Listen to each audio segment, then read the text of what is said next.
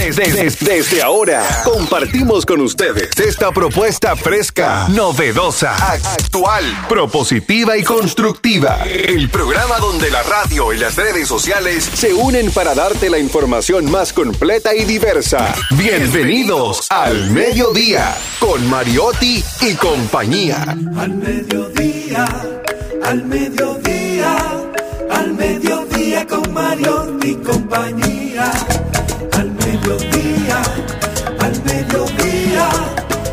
Mediodía con Mariotti y compañía. Si tú quieres disfrutar de foros alternativos y de tuiteros rankeados, este programa es tu amigo.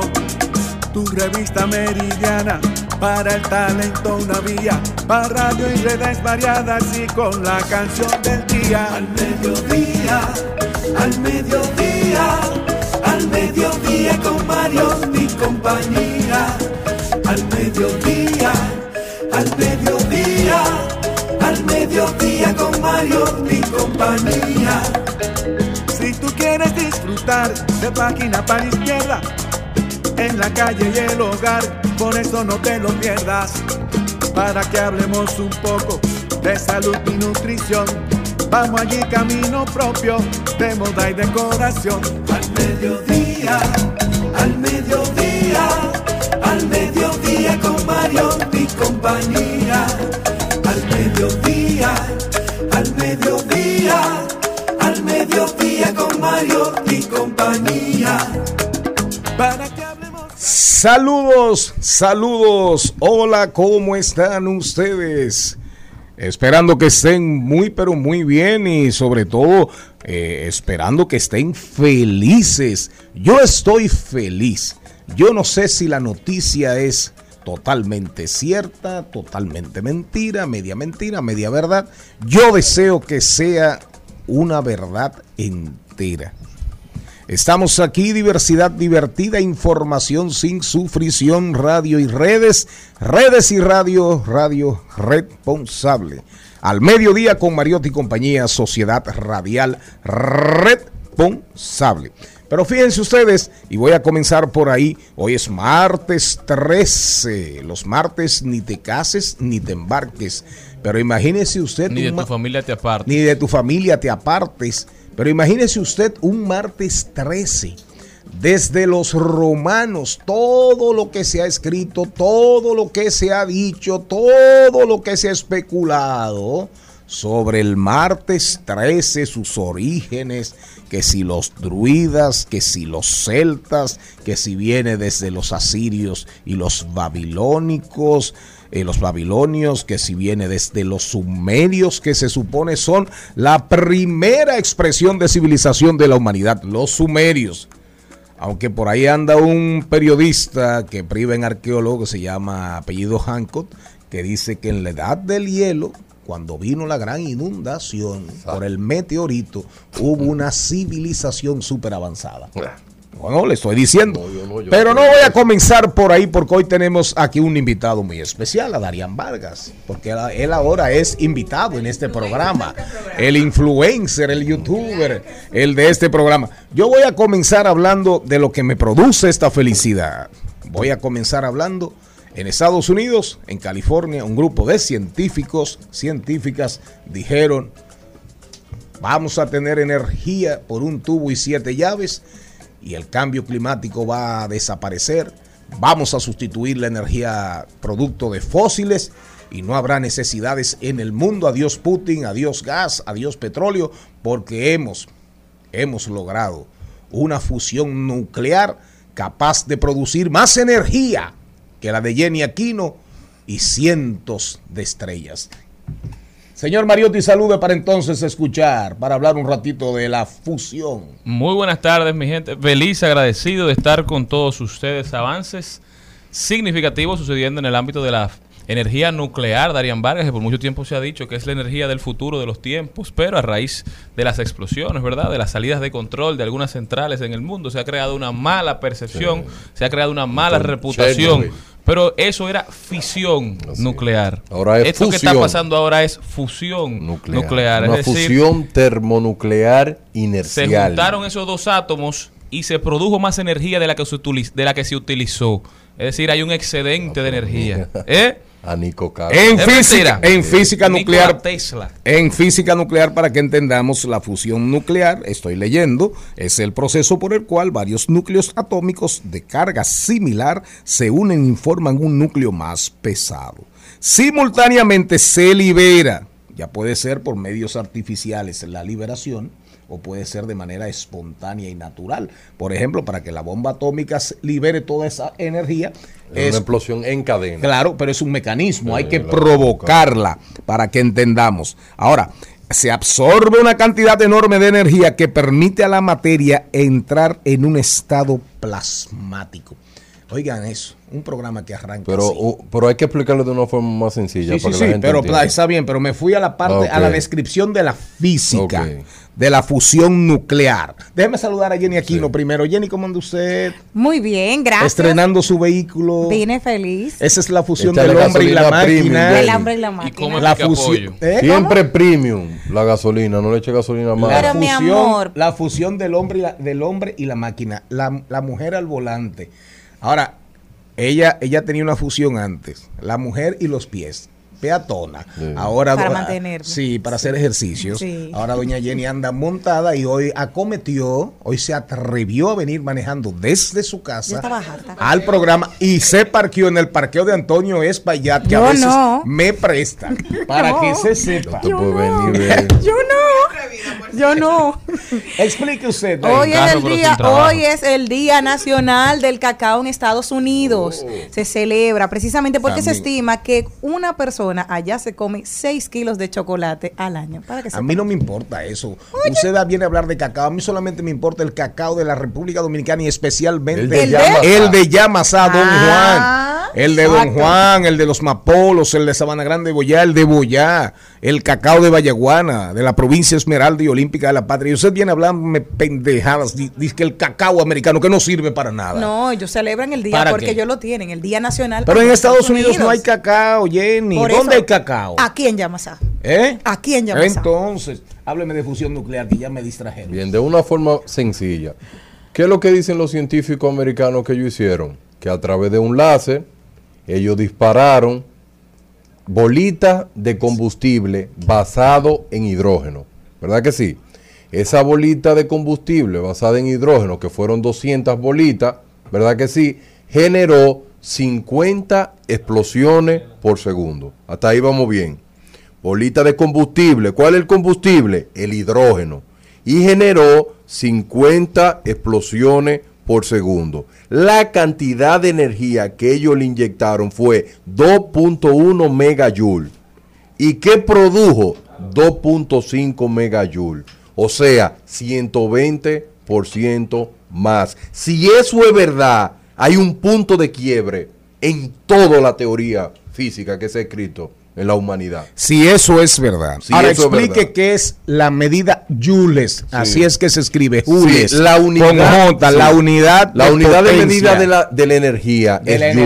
energía, joules. Entonces, mega no, es una unidad, ella cuando tú hablas mega, tera, que, que Sí, ahí sí, es que tú entiendes giga, para que la gente pueda entender en eso. Pero esto es un hito histórico, porque no es solamente que se está hablando de una fusión termonuclear inercial como si fuera algo que no, cualquiera lo puede hacer. No, esto cambia todo el paradigma. ¿Cuál es el mayor paradigma que cambia? Esto no contamina a largo plazo. Tú puedes tener una planta de esto y no importa que se explote la planta, no va a pasar nada. totalmente La- limpio. La, posi- la posibilidad Chernobyl, la posibilidad de las plantas de Ucrania No, que por- viven lo- Eso era generado por fisión Sí. sí, nuclear. por fisión. Explique lo que es. No, Ahora fisión. con la fusión nuclear hay otra nueva dinámica. Esta, este tipo de generación, esta Oiga, energía que el se físico genera, Mariotti. no tiene ningún tipo de emisión, no emite gases del efecto Ah, invernadero. ya, Entonces es totalmente amigable con el medio ambiente. Por eso pudiésemos tener con esta nueva dinámica un- una fuente de energía ilimitada y no contaminante. Es decir, esto cambiaría todos los paradigmas de la generación en el mundo. Pero Se hablaba de, de energía eólica, Sí. de energía eh, fotovoltaica. Esto vendría a cambiar y acabar con todo eso. Además de lo económico, que es la instalación es cara, pero una vez instalada ya eso es una fuente ilimitada. Pero no crean el mito. se tiene que inyectar un tipo de combustible. Lo que pasa es que es tan eficiente que lo duplica un 120% su eficiencia. Ahora, no crean que no existe un combustible si el combustible es el hidrógeno. Lo que pasa es que es tan eficiente la, la fusión que hace que esto sea una maravilla moderna. Ahora, yo, Darían Vargas, no creo que eso sea verdad. Perfecto, el, por eso ellos, comenzábamos. dicen, ellos dicen que todavía falta una Claro. empresa que quiera traer esta tecnología al mercado eléctrico para Eso es transformarla para competir con China. en No, energía neta. Yo creo, creo, ah, para que sigamos con el guion del programa, porque queremos aprovechar a Darían. Hoy vamos a hablar de, de lo que dice Intel. Fíjense ustedes, atención audiencia, esa audiencia que queremos en cobalto, en litio, en tierras raras. Fíjense ustedes que precisamente ayer, para que entendamos, en esta guerra por el futuro, por el presente y por el futuro, luchando por ser superpotencia, mantenerse como superpotencia predominante Estados Unidos y China buscando ese primer lugar como superpotencia, fíjense ustedes que antes de ayer sale una información en el fin de semana, oigan bien para que aprendan, ¿eh?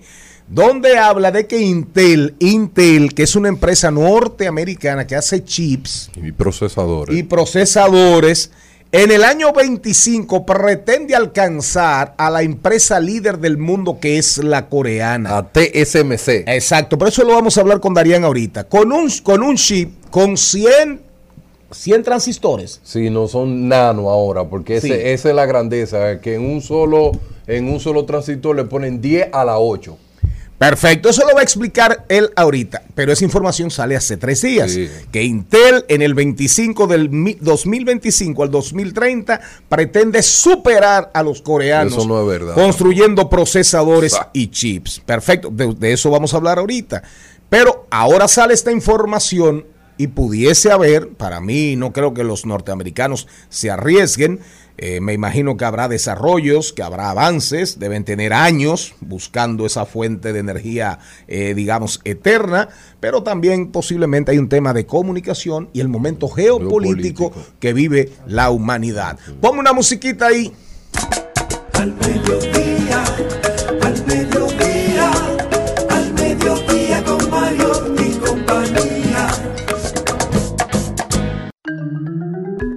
Nos vamos con el contenido. Hoy vamos a hablar un poco, ya hablamos, hablamos de la fusión nuclear, de la fisión nuclear, sus diferencias con los dos físicos de este programa, Charles Noel Mariotti Paz y Darían Vargas.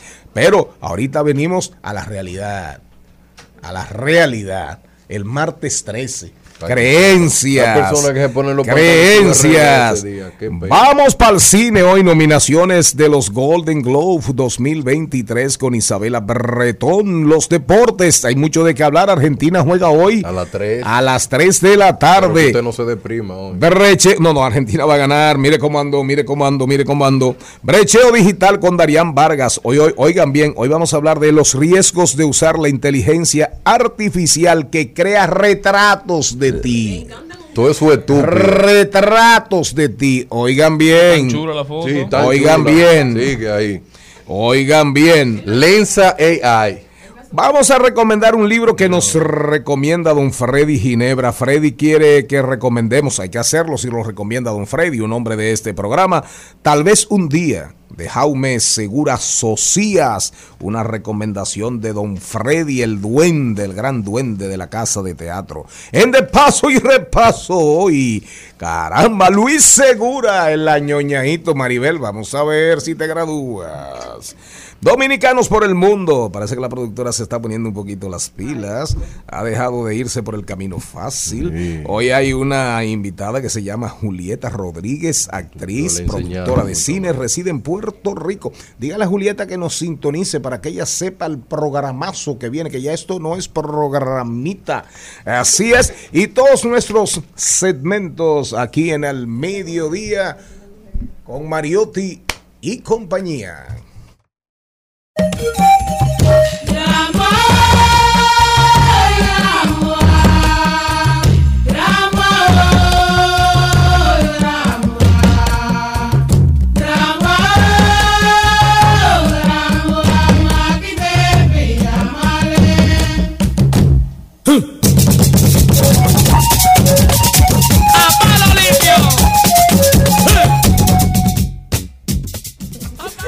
Ustedes estaban escuchando ahí a Quinito Méndez, pero por ahí anda la reina, la reina de los atabales, Enerolisa. Enerolisa, esa sí es la reina de los atabales. Allá en Villamella, la tierra de, de, de la canuita, la tierra, una tierra de muchas tradiciones. La sabana del Espíritu Santo ahí en Villamella, la tierra de don Sixto Minier. Los congos de Villamella, señor Mariotti, señor Darían Vargas. Eso es patrimonio De la humanidad. de la humanidad, patrimonio cultural y, y patrimonio inmaterial, inmaterial de la humanidad, los congos de Villamella y el instrumento fundamental es la canoita. Creencias de martes 13, eh, Jenny Aquino, tú que eres la bruja de este programa. Yo, bueno, yo, yo vuelo, pero no cerca de mi casa para que no lo sepan. Supuestamente hoy, ¿qué haces? Hay, hay que ponerse la ropa al revés. Para que los no te calzoncillos, caiga. Sí. los panties, los calzoncillos. Toda la ropa interior al revés para que no te caiga nada. Supuestamente. Mm. Sí, y, y pasarse el día así, Exacto. así. No jugar el 13, nada de eso. Ay, sí, hay gente que le tiene miedo. Y ahora, ¿sabes qué pasa? Que hay algunos edificios que tienen del 12 al 14. Brincan el 13. Sí. Y muchísima gente que no viaja un día 13 ni que los maten. Y aquí leo que muchas personas no emprenden ningún tipo de negocio. No, no, no, nada, nada, nada. 13. Sa- Oye, Entonces, ¿qué significa eso para la Argentina o para Croacia? Nada, porque eso es ignorancia. Eso, Eso son, es ignorancia. claro, ignorancia, mucha ignorancia. No, Pero oye este dato, ¿qué vale oye este dato? dato. Un estudio de Plus One reveló que probablemente más del 40% de la población mundial sigue creyendo en la brujería. Este estudio ¿Qué se llama porcentaje? 40%. No, pero eso está bien. Se No, llama pero eso es Creencias alto. de la brujería en el mundo. Un análisis explorativo. Los investigadores en este estudio analizaron las respuestas de más de 140 mil personas de 95 países y territorios y encontraron que el 43% de los participantes estaba de acuerdo con la afirmación de que ciertas personas pueden lanzar maldiciones o hechizos que hacen que le ocurran cosas malas a alguien. Pero ¿saben de dónde viene este origen? Se hablaba en principio, bíblicamente, que eran 13, por eso era lo malo. Fíjense que eran 12 apóstoles y Jesucristo. Entonces, como eran 13, ahí había, por eso era el número malvado y por eso tuvieron que eliminar uno. Las leyendas nórdicas hablan de los 13 espíritus del mal. La Biblia recoge el capítulo 13 del Apocalipsis. Oiga bien, la venida de la bestia del anticristo. El número 13 del tarot que entra en esto. Usted no fue gitana alguna en, en la- en otra vida. No Todo el que busca que el sí. tarot diario debería Dios darle un fuetazo en la mañana. ¿Cómo fue? Todo el que busca eso de Europa. El 13 en el tarot significa la muerte. Mire, no siente 13 personas en su mesa. Vamos a hablar de supersticiones. Ah, está. Vamos, arranque. No te cortes No las invite uñas. 13 personas en su mesa. Ajá. No te cortes las uñas o el pelo hoy. ¿Qué No. más? Bueno, de- dice, no te alojes en el piso 13 de un Y hotel. dije que no te parqué en, en- en el parqueo número 13. Yo quisiera en un tapón encontré 13. Son ¿Qué más? cosas. Si vas, plaza, si, te- no si llegas, si llegas al counter de una aerolínea y te no. dicen eh, si no- 13B, apéate. Hmm, Apéate. apéate. ¿Eh? No vamos con Dios. Pero yo lo que creo que ese dato del 40% de las personas que creen en brujería debería ser 100% porque el mal existe. Eso no es verdad que el mal no existe. Ahora prospera para los que creen, pero el mal existe. Nadie puede decir que no se puede hacer cosas malas contra otra persona. Sí se puede. El mundo es una cosa compleja. ¿Usted qué opina, señor Mariotti? ¿Usted, se- ¿Usted no cree en esa pendejada? No, no. Martes 13, martes 15, eso es todo lo mismo. No, pero el mal, ¿tú crees que el es- mal, Ah, claro ok. que existe, así No, como el mal existe el bien, existe. así No, como sí, existe claro. la luz, existe la falta de luz, ¿verdad? La oscuridad. Pero evidentemente, pero evidentemente, evidentemente, y veamos las tradiciones. Claro, eh, supuestamente esto se remonta a la, a la civilización que le dio forma a la vida occidental, Grecia. Y, eran Roma. formas de explicar claro. esos acontecimientos a los cuales no se le tenía una explicación lógica, Claro. una forma de buscar, digamos, luz. Y también dicen que el día fue un, un martes 13, el día de la confusión en la Torre de Babel. Hay mucha teoría sobre eso, pero eso es lo que comentan, que como no se entendían entre ellos de que era un martes 13 y también por ahí comenzaron, dejen eso. Pero la realidad también, hay algo de realidad en lo que dice el señor Mariotti Paz. Por ejemplo, las civilizaciones, los pueblos, antiguos, de 4 o 5 mil años antes de Cristo, 5 mil, 6 mil, y después, y después de Cristo, siempre vieron en el cielo el misterio. Siempre vieron en el, en el cielo el misterio y esa, y esa comunicación sagrada entre la tierra y el cielo realmente. Y como dice Mariotti, Paz, ¿cómo se explicaba un, un maya, un asirio, Claro. Un druida, un bárbaro germánico? Se explicaban ciertos acontecimientos en el cielo, ciertas cosas que pasaban en la naturaleza. Creaban deidades, por eso eran politeístas. Exacto, entonces al final ellos tenían que buscar algún tipo de satisfacción y de explicación. Cuando el hombre no puede encontrar respuesta lógica a las cosas, tiene que apelar a la brujería. Por eso somos unos charlatanes. Porque cuando usted no entiende algo, inve- investigando. No apele a eso. Así. Vámonos, vámonos, vámonos, vámonos a decirles, les vamos a decir que estamos en Rumba 98.5 FM, la transmisión en vivo, pueden vernos ahora mismo en las redes sociales de RCC Media, Rumba 985fm.com, YouTube. Agréguenos a sus redes, arroba al mediodía radio. Estamos en todas las plataformas digitales, en todas. Y esas plataformas las maneja, oigan, ¿quién? El único, la única cuenta que tiene un community manager Chamo. que preside un país. Oigan bien. Sobrino de Nicolás Maduro. Sobrino de Nicolás Maduro y de Guaidó. Le dicen Madurito y Guaiducito. Al mediodía, al mediodía, al mediodía con Mario y compañía.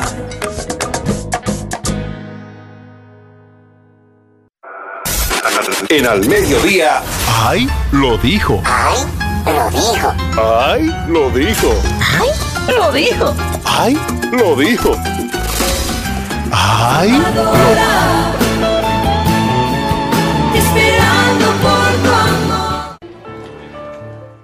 Usurpadora, así le dijo el expresidente de Perú, Pedro Castillo, a la que hasta hace unos días fue su número dos, Dina Boluarte, quien ocupa temporalmente la presidencia y ha asegurado que no cederá su mandato ni abandonará sus funciones. Dijo Pedro Castillo, les hablo para reiterar que soy incondicionalmente fiel al mandato popular y constitucional que ostento como presidente y no renunciaré ni abandonaré mis altas y sagradas funciones, ha indicado en una carta de su puño y letra publicada en su perfil de Twitter. Castillo ha precisado que lo recientemente dicho por Boluarte, a la que ha llamado una usurpadora, no es más que los mismos mocos y babas de la derecha golpista, por lo que el pueblo no debe caer en su juego sucio de nuevas elecciones. Perú sigue representando una falla, digamos, el digamos el lugar donde la democracia definitivamente se fue a morir. Yo lo único que le puedo decir, señor Mariotti Paz, que Perú se merece todo lo que está pasando ahora mismo. Ellos dijeron Porque que de eso- verdad que... Pero ¿y por qué que usted es tan radical? No, no es porque es radical, es que ese señor desde el inicio no tiene idea de lo que es gobernar un país. Es la verdad. ¿Cuál fue la razón que te- eh, el Congreso tenía? No lo acusaron de que por falta de ética ni nada de eso, sino como una persona que no tenía la capacidad de seguir un cargo. ¿Tú sabes lo que sacarte por idiota? Más de 80 ministros, Oiga más de eso. 5 gabinetes. Pero no hay respeto a un No, expresidente, a un presidente de la República. Hay Fue que así sacarte que lo por idiota. Por idiota fue. Lo que, él lo trató de hacer ellos. con el Congreso se ha denominado como un autogolpe.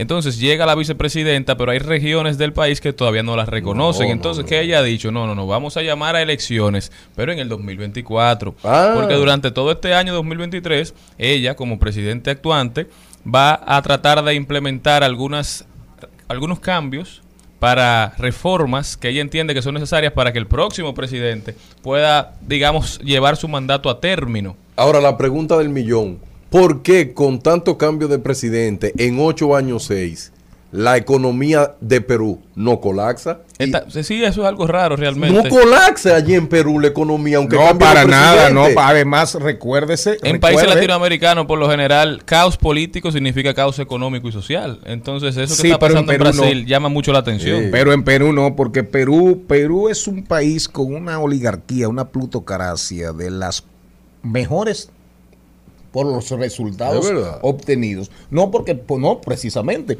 porque allá la antipolítica le eh, ha hecho mella. La antipolítica, bueno, porque cinco o seis presidentes en qué tiempo. En ocho años. ¿Cuántos presidentes presos? ¿Usted quiere caer preso, sea presidente del Perú? Es así. Sí, sí. Y el que no está preso es porque está pedido en extradición. Ahora, esa oligarquía, esa plutocracia, esa clase socioeconómica peruana, increíblemente, caos social, caos social. Pero sin embargo, la economía sigue su agitado curso. Y las explotaciones van, permisos para explotación de yacimientos. Parte del problema de, de este señor de Castillo es un tema supuestamente de unas concesiones. Pero sin embargo, fíjese usted que cuando ahora mismo se hizo el ranking de los cinco países más miserables, más miserables del mundo, adivine usted cuál aparece de Latinoamérica. ¿Cuál aparece? Perú. No, República Dominicana. no, la Argentina. Qué miserable. La pero ¿Cuál es Argentina. el concepto de miserable? La relación entre inflación y desempleo. Ah. Y paro. La relación entre inflación y desempleo, ¿verdad? Entonces, el ranking, óigalo bien, Zimbabue. No sé por qué no incluyeron Haití. Me parece una injusticia respecto a la ¿Y Argentina. cómo lo miden? Esper- sí, verdad. Sí, buena respuesta. Buena respuesta. ¿Qué programa, productora? Hace don productor cuando viene aquí. Mire, oye, oye, Le oye el dar una- ranking. Le vamos a dar una corona ante Pero usted. oye el ranking, oye el ranking. Reconocimiento a fin de año. Zimbabue, Sí. el Líbano, El Líbano. Tiene sentido. Siria. Siria. Sí, Siria, una Pero guerra. países Siria, no, y Siria, una guerra eterna. Y el Líbano tiene 18, 20 meses que, que, que- que ni hablar. La Argentina, ¿y cuál es el otro? Son, dije cinco, ¿verdad? Sí. Son cinco. Siria, el Líbano, eh, Zimbabue, Argentina, me falta uno. Pero sin embargo, oiga bien, Haití, como dice el señor Mariotti Paz, no hay manera de incluirlo porque no hay manera de medirlo. ¿Cómo usted habla de inflación en Haití? ¿Cómo usted habla de paro? De paro, de desempleo en Haití. No hay manera. Pero me falta uno. Miren, no, eh, aquí están los 10. Ok. Que es Cuba, Ajá. Venezuela, Ah, Venezuela Sudán, está en el ranking. el Líbano, Zimbabue, Argentina, Surinam, Ese- Angola, Brasil, Irán. Ese es del 2022. Oye, ese, es, ese es el ranking de los 10. Sí. Y Venezuela, que era el otro que se me quedaba eh, eh, en, en ese paquete. En Latinoamérica hay dos países. Argentina y fíjese No, usted. Cuba, Venezuela y Argentina. Sí, perfecto. Y Brasil. Y, y- no, no, pero Brasil, Brasil no entra a ese nivel.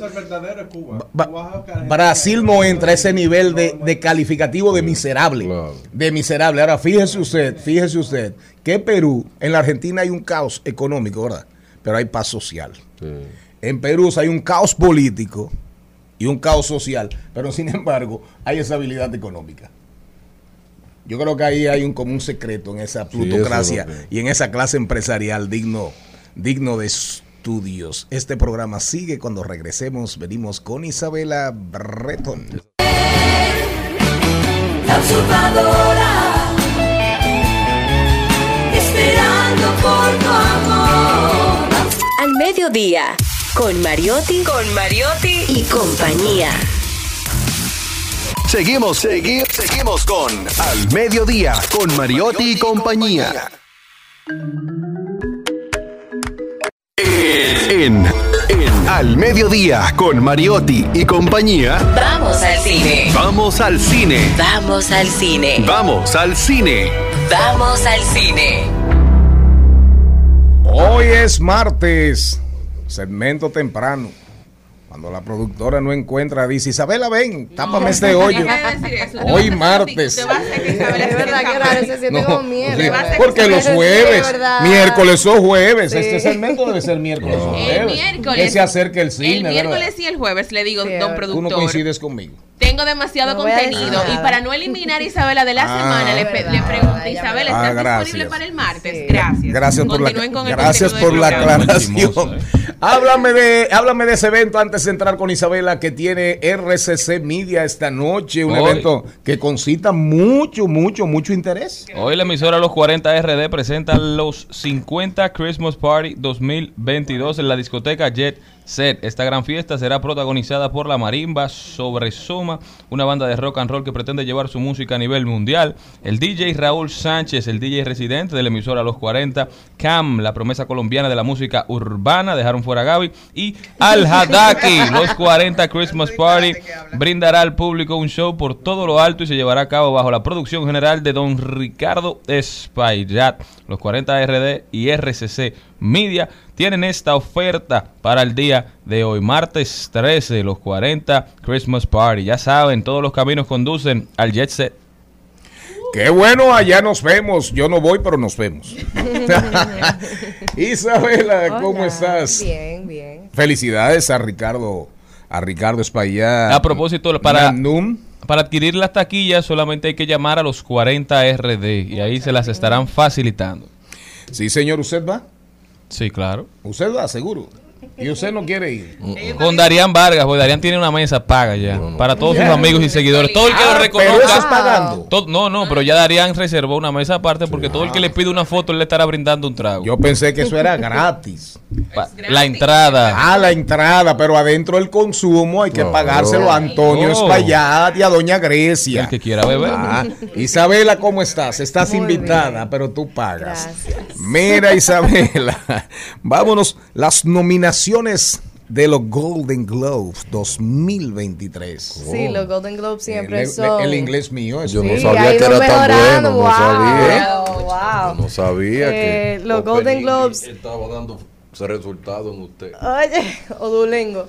Eh, los Golden Globes siempre son un tópico bastante controversial. El año pasado incluso eh, no se dieron a cabo.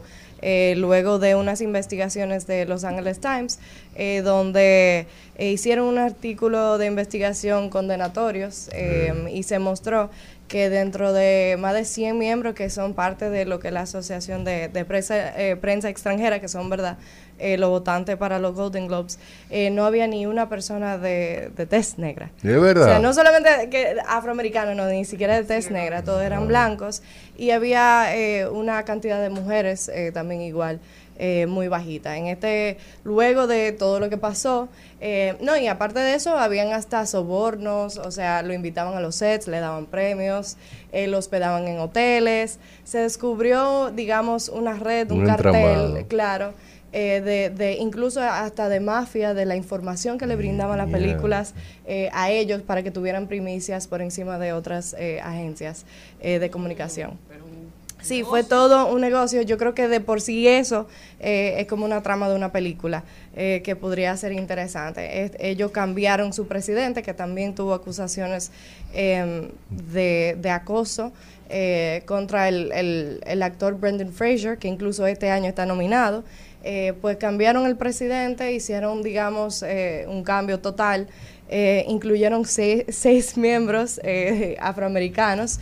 O sea, seis de 0 a 6, bueno, por lo menos es algo de los 105 miembros que, que hay. Eh, hay más mujeres, incluyeron 20, eh, 21 personas más. Eh, vamos a ver si eso genera algún tipo de cambio, si esas 20 personas eh, hacen algo. Eh, pero este año con las nominaciones nos sorprendemos porque hay muchas eh, series y actores que fueron excluidos. Dentro de eso está el actor Tom Cruise, que se esperaba su nominación como mejor actor, eh, luego del éxito de, de Top Gun, porque tenemos que reconocer que los Golden Globes es un poco diferente a los Oscar, que los Oscar, ¿verdad? Es un poco más élite, es un poco más sobre el oficio del arte eh, y la actuación, mientras que los Golden Globes se inclinan más por eh, ciertos éxitos eh, en, en la pantalla y, y digamos que la influencia que tiene en la sociedad pues nos sorprende muchísimo de que Tom Cruise no estuvo nominado. Igualmente no estuvo nominada la serie Lord of the Rings, Señor de los Anillos, eh, que incluso fue la serie, ¿verdad?, más costosa y no se llevó ni una nominación. O sea que también es algo que, que ¿Y sorprende. qué, por qué? ¿Qué pasó ahí? Bueno, yo creo que tiene mucho que ver con, eh, porque volvemos a que los Golden Globes tienen mucho que ver con el negocio detrás de la industria. Parece que eh, anteriormente tanto Apple como Amazon y Netflix tuvieron eh, conflictos después de las investigaciones porque se dieron cuenta de que había mucha mafia y para poder lograr esas nominaciones pues entonces se hacía con la mafia. Entonces digamos que hay unos problemitas, parece, más burocráticos. Entonces Amazon prefirió no involucrarse este En- año quizás en, ese, en esas actividades tras bastidores, porque Netflix tiene 14 Exactamente. nominaciones y HBO. Max también. Exactamente, o sea, parece que, que puede ser que pase algo por ahí, porque incluso Yellow Jackets tampoco tuvo nominada, que, que fue una de las más esperadas en recibir nominaciones. O sea que eh, tenemos que entender que ese mundo de los festivales y de los premios también es negocio, también se trata de, de ese tipo de mercadeo. Hay un equipo solamente para, para eso dentro de las diferentes productoras, que no es solamente, bueno, que hizo un buen trabajo y ya. Eh, no, hay un proceso realmente de mercadeo detrás de eso. Y saben entonces que te nominen una película, ¿eso da resultado al final? 100%. Co- ¿Cómo qué tipo de Claro, resultado? porque digamos que es una visibilidad muy importante que se le da a un producto. Mm. O sea, no es lo mismo ser una película que pues lo vio mi abuela y le gustó, a que realmente es como cierta credibilidad que se le da a, a las Y producciones. los estándares del productor, del director y de los actores Exactamente. también aumentan. Y las tarifas aumentan. Luego de una nominación, pues tu tarifa va a aumentar, eh, ¿verdad? Significativamente. Y definitivamente los Golden Globes siempre han sido uno de los premios más eh, vistos y más esperados. Luego de las investigaciones, que no ha sido el año pasado, que incluso se hizo una actividad entre ellos mismos, la prensa, no se invitó ningún nominado, se, se nombraron a través de Twitter, o sea, fue realmente fue totalmente en decadencia. Hemos visto cómo los premios han ido en decadencia en diferentes, eh, no solamente los Golden Globes, sino los Oscar también, porque nos hemos dado cuenta como sociedad de que quienes votan realmente, ¿por qué? O sea, que, que Tienen tienen que sesgo, ¿verdad? Exacto, hay cierto sesgo y, y cuáles son esos valores que se toman en cuenta a la hora de, de votar. Ahí hay un tema, pero es universal prácticamente. Donde quiera que los Yeah. premios, a, a nivel mundial, los premios entran en cuestionamientos en la medida en que, digamos, la democracia, social media, las redes sociales han tenido tanta, tanta, tanta vigencia. La gente entiende que así como te, te desbaratan un país y ahora para ahorita te construyen una figura, te destruyen una Eso, figura en las claro. redes sociales, te matan moralmente, te reviven claro. moralmente. Claro. La gente entiende que tiene más No, derecho. y que todo el mundo quiere tener voz Claro. ahora. Sí. Exacto. Todo el mundo entiende. La gran mayoría de la gente Sí. entiende y dice, bueno, pero si tú escogiste a Charles Mariotti Paz como mejor locutor del año o revelación del año, Atención a Croarte. Eh, o, o el círculo, el círculo de locutores.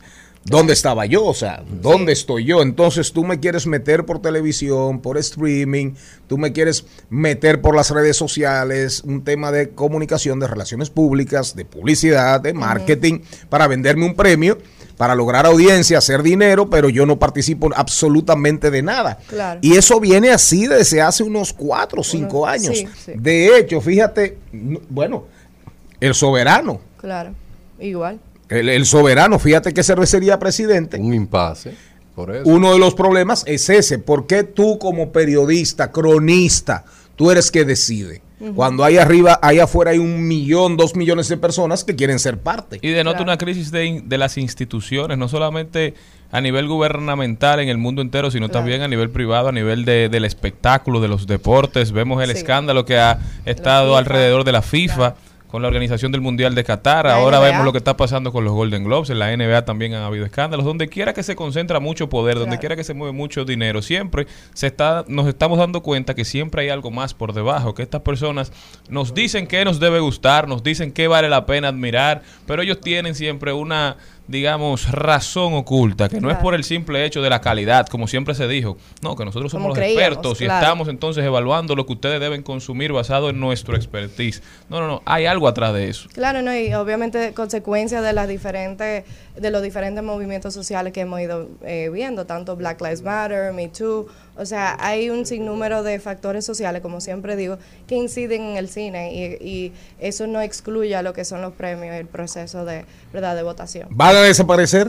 Los premios no creo que todo el mundo quiere premios y al final del día es, eh, digamos, Evolucionar. parte- sí, y es parte de la industria, o sea, es parte de lo que es el mercadeo y la distribución de- del cine como tal. O sea que yo nunca veo los premios como algo negativo, pero sí debemos de reevaluar a quiénes colocamos y quiénes son esos votantes y que sea un poco más equitativo.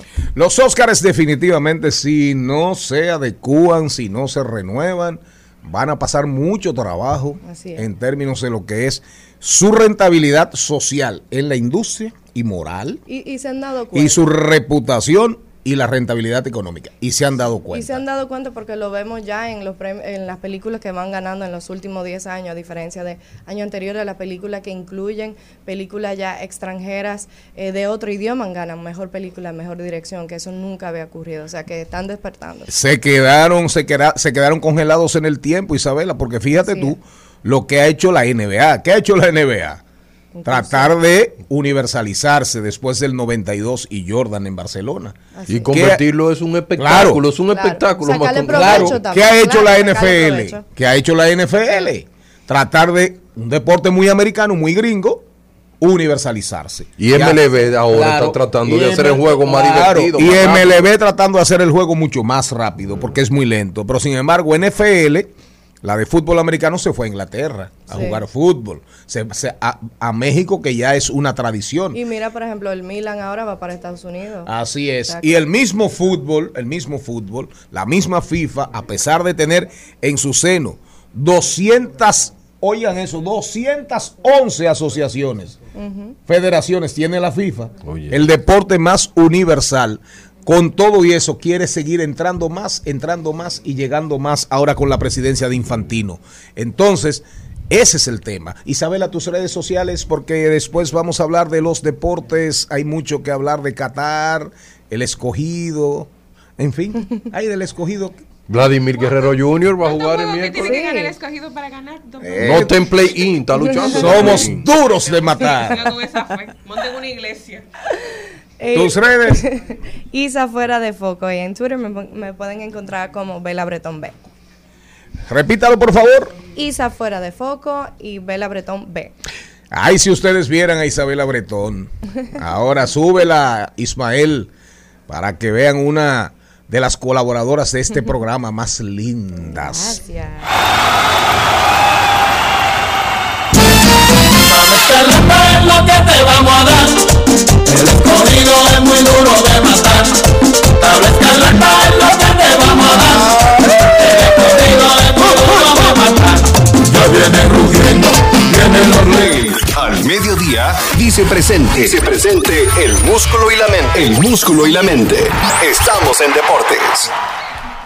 Recuerden que hoy vamos a hablar de muchas cosas. Intel, vamos a hablar de criptomonedas. Hay problemas con las cripto, pero vamos a hablar también por qué Europa quiere hacer un euro digital.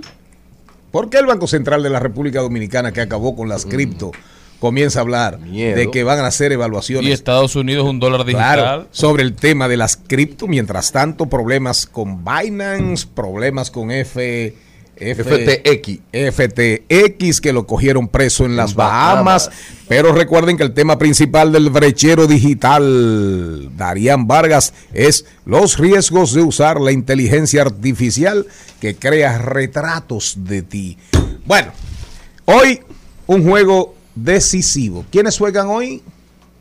Croacia y la Argentina. Gaby, coge ese micrófono A que la- tú sabes mucho de fútbol. A Ven. las 3 de la tarde. Gaby, nuestro control, artista, buen muchacho, community manager, buen mozo, de gran Y corazón. de la comunidad. De gran Y corazón. de la comunidad. Croacia, Argentina, Gaby. Tu análisis. Eh, Argentina es favorita, pero con todo lo que ha mostrado Croacia y las sorpresas que han- se han dado en el Mundial, con lo que pasó con Marruecos, lo mismo que ha hecho Croacia que eliminó a Brasil, está difícil igual, nada se sabe. Todas las- favoritas se fueron, eh, pensando uno que, que iban a estar, por ejemplo, un 70-30, 80% por encima de las otras eh, selecciones que eran débiles, pero le han sabido. Yo creo que yo hablaba con un amigo ayer que la- las selecciones que supuestamente son más débiles han sabido saber cuál es su, su papel. Y dice, bueno, nosotros somos más débiles en teoría, entonces plantea un mejor eh, planteamiento de juego.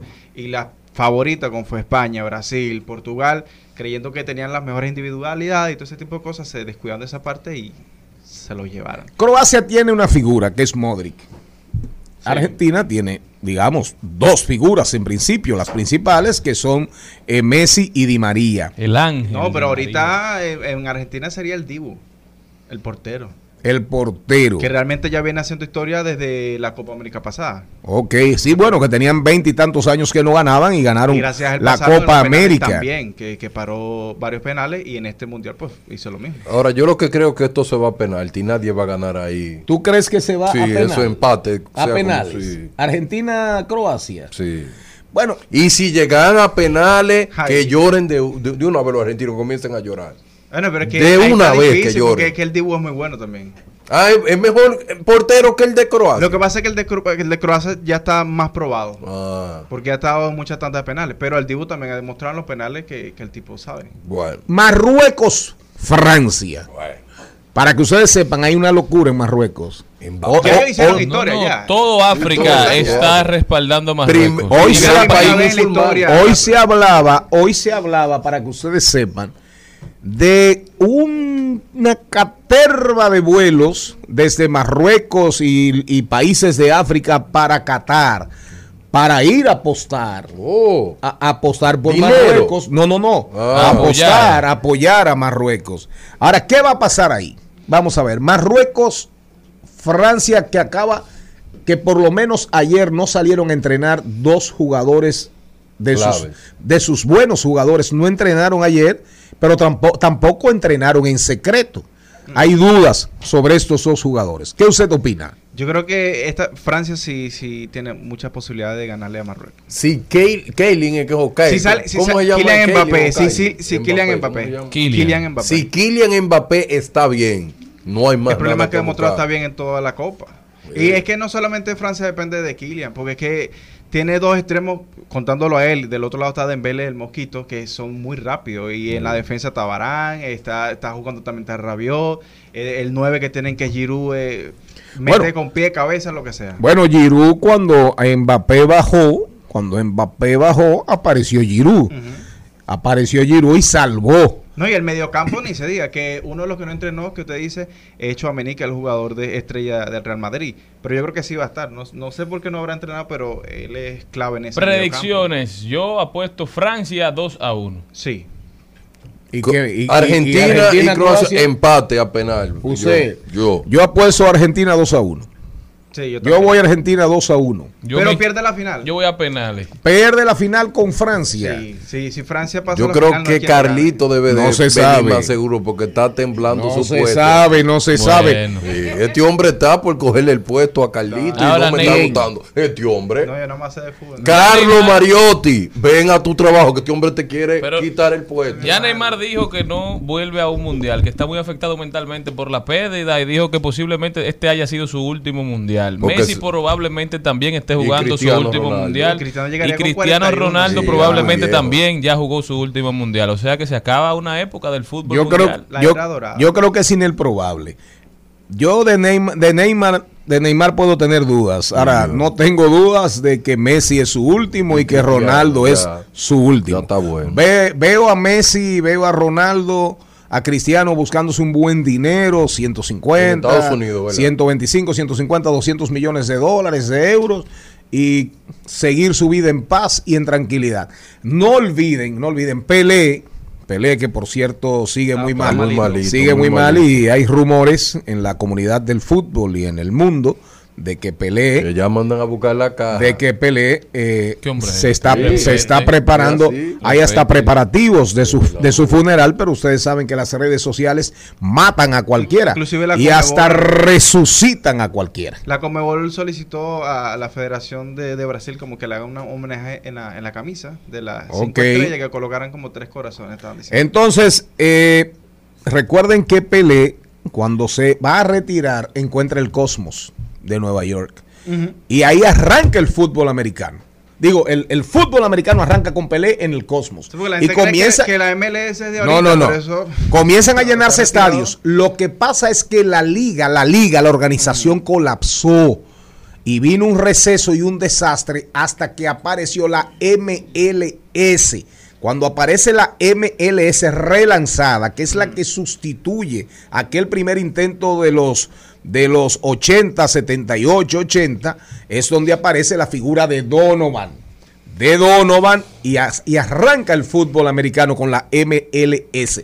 Por eso yo pienso, que no duden ustedes si vemos a Ronaldo o vemos a Messi en la en, la liga Unidos. en la liga de Messi fútbol norteamericano. Pero eso es para ser ridículo. Ellos el no merecen ir por esos lados. No, no, eso le quita. Eso es para ganar No, dinero, no para mostrar fortaleza. Los gringos no saben de fútbol todavía. Pero no es para Estados Unidos, ni siquiera es para, para Asia. No, en la Estados posibilidad Unidos. de eh. Pero déjeme No. decirle que el fútbol americano Es bueno. no ha, ha ido mejorando Ah. de manera vertiginosa. David Beckham abrió la puerta. Y el fútbol norteamericano ha ido creciendo todos El los años de desde ahí, Miami, al tal que- punto de que ahora cuando sean sede del Mundial, tú verás la calidad de fútbol que van a llevar. Entonces siguió David Villa, también No, Iniesta, a- creo que ahorita jugó. está Cellini, que es el jugador de, de Italia, que se, se retiró de la Juventus y se fue allá. Eh, está Bale, que es jugador estrella del Real Bale, Madrid. sí. Estuvo también Zlatan Ibrahimovic unas temporadas. Hay muchos... En definitiva, quedó una cosa clara y evidenciada ahora. El que no sabe absolutamente nada de fútbol está aquí sentado a mi derecha, Darían Vargas. Al mediodía, al mediodía,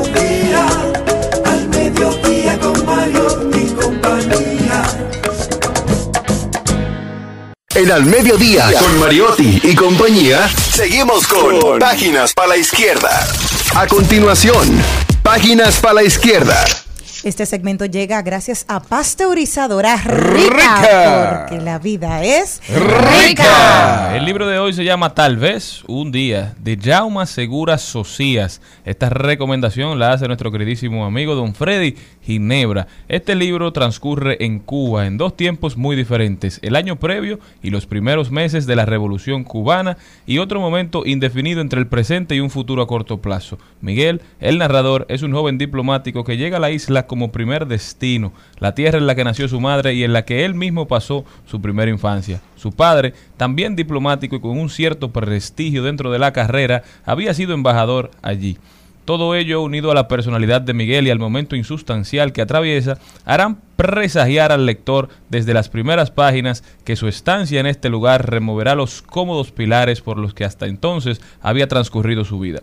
La búsqueda de los orígenes de su madre y sus abuelos lo llevarán a descubrir unas cartas que dan pie a otra novela dentro de esta, otra isla, otra época, una historia que describe desde un punto de vista inédito los años previos y los inicios de la revolución. El libro se llama Tal vez un día de Jauma Segura Socias. Sí, señor. Ese libro, ese libro lo recomienda don Freddy Ginebra. Eh, ¿A nombre de quién este segmento? de Pasteurizadora Rica, porque la vida es Rica. Cuando, cuando, cuando retornemos, eh, dice Maribel Contreras que viene Luis Segura. Yo no sé si por Zoom o en vivo. Por Zoom. Ah, por Zoom. Luis Segura. Zumbando. bien. Dice Maribel que viene zumbando don Luis estoy- Segura. ya- Esto va a ser un espectáculo. Vaya buscando las vallatas de la ñoñaito. Y, y ya tú oíste que el, eh, Con el, Juan el Luis dúo Guerra. con Juan Luis. Sí. Y sí, lo vi, vi algo ahí. Y dice la productora que tenemos a Julieta Rodríguez, a- actriz y productora. Han mejorado mucho la de cine. ¿usted se ha Sí, sí, ha ido mejorando en la medida que Hmm. ha, ha ido siendo Llévense presionada. Y recuérdese de que hoy vamos a hablar, hoy tenemos unos temas súper interesantes con el brechero digital. Hoy se va a hablar aquí duro, duro, duro, duro de avances tecnológicos y de la guerra por el predominio universal. todo lo que siento yo por ti. No hagas caso de la gente, aunque digan cosas que nos hagan sufrir. Sabes bien que en este mundo sincero. Como Seguimos, segui- seguimos con Al Mediodía, con Mariotti y compañía. Trending, Topics. Al Mediodía, con Mariotti y compañía. Presentamos Trending Topics. Estamos de vuelta, muchísimas gracias por continuar con nosotros en el mediodía con Mariotti y compañía. Vamos a ver cuáles son las principales tendencias, empezando con Vladimir Guerrero Jr., que aparentemente estará debutando con el escogido este miércoles contra las Estrellas Orientales en San Pedro de Macorís, en el Tetelo Vargas. Esperamos que sí, que podamos ver a Vladi Jr. jugando con el uniforme del escogido en territorio dominicano. ¡Qué placer! Siguen las guerras de las cadenas Univisión y Telemundo. El pasado mes de julio se hizo viral el momento en que la materialista iba a saludar a Raúl de Molina y este dijo que no porque él no estaba besando a nadie por el COVID-19. Luego lo vimos que había saludado a otra persona y esto generó un ruido internacional. Él la invitó al programa, ella nunca fue, pero ahora Telemundo le invita a la Casa de los Famosos y es la tendencia de hoy. Otra cosa, con la fortuna que tiene el Horford, yo no tengo cinco muchachos, no 20 muchachos, pero le nació el número 5. Amelia dio a luz una bella bebé que se llama Mila. Yo sé que tiene que hacer otra casa nueva, porque ya... Otra casa Sí, nueva. porque ella es muy pequeña. Ahora, tremenda mujer Amelia Vega. Sí, mujer bella y hermosa. Tremenda mujer Amelia Vega.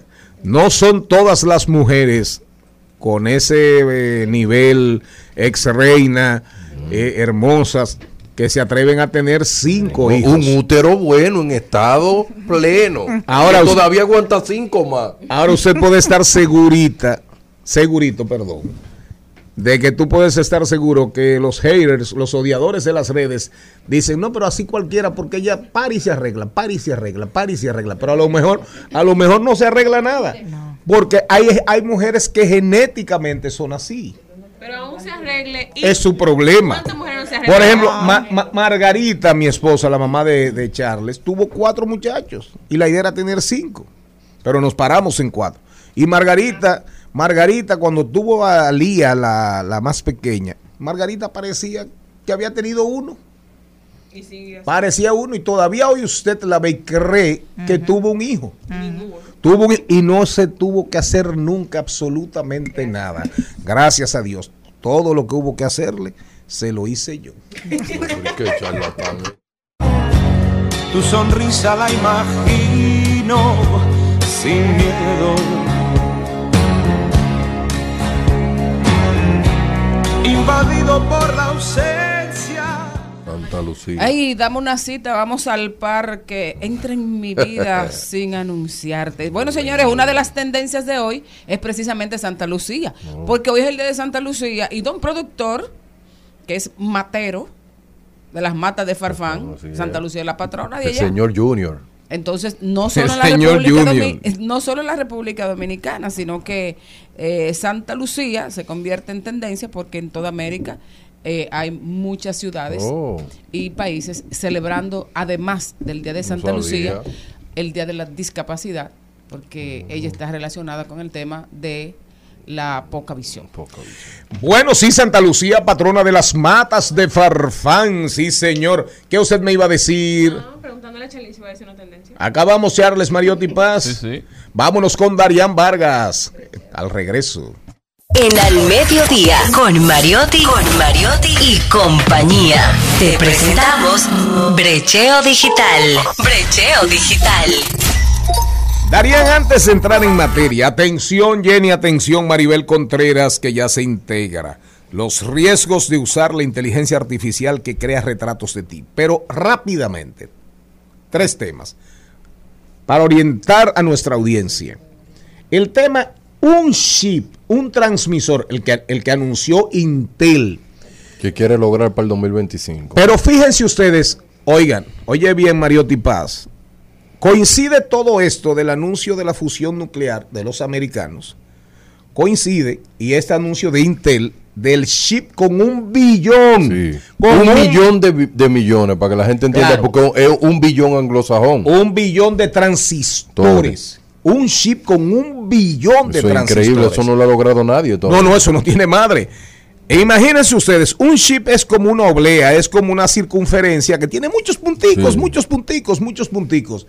Esos punticos, mientras, mientras más transistores Más tiene, cálculo matemático ti- eh, puede hacer. hacer. Tiene el chip, un, un chip así puede manejar un avión enterito. Así Por ejemplo, así un es. chip, Un no solo, varios, un no solo, varios, uno un solo. chip con un billón de transistores puede manejar, por ejemplo, un 3, un Airbus, un Airbus 380. Así es. Un 380, que es un avión enorme, enorme, enorme, por ejemplo.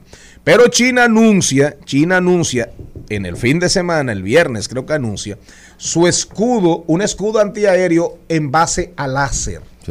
En base a un cañón láser. Todo el mundo está mostrando eh, poderío tecnológico. En eso sí. En eso es lo que están haciendo. Y no, no desvinculemos eso del tema del mar meri- meridional de China, del tema Ucrania-Rusia, de la OTAN y Rusia y China, del tema de Los la japoneses India, que están diciendo que se van a armar de nuevo. Claro. Entonces, explique primero eso de Intel. Para que la gente lo entienda. La guerra ahora anunciada de una compañía norteamericana contra los coreanos. Así es. Y ni hablar contra los chinos. Bien, todo el mundo sabe que Intel es muy conocido porque ellos son muy buenos haciendo procesadores.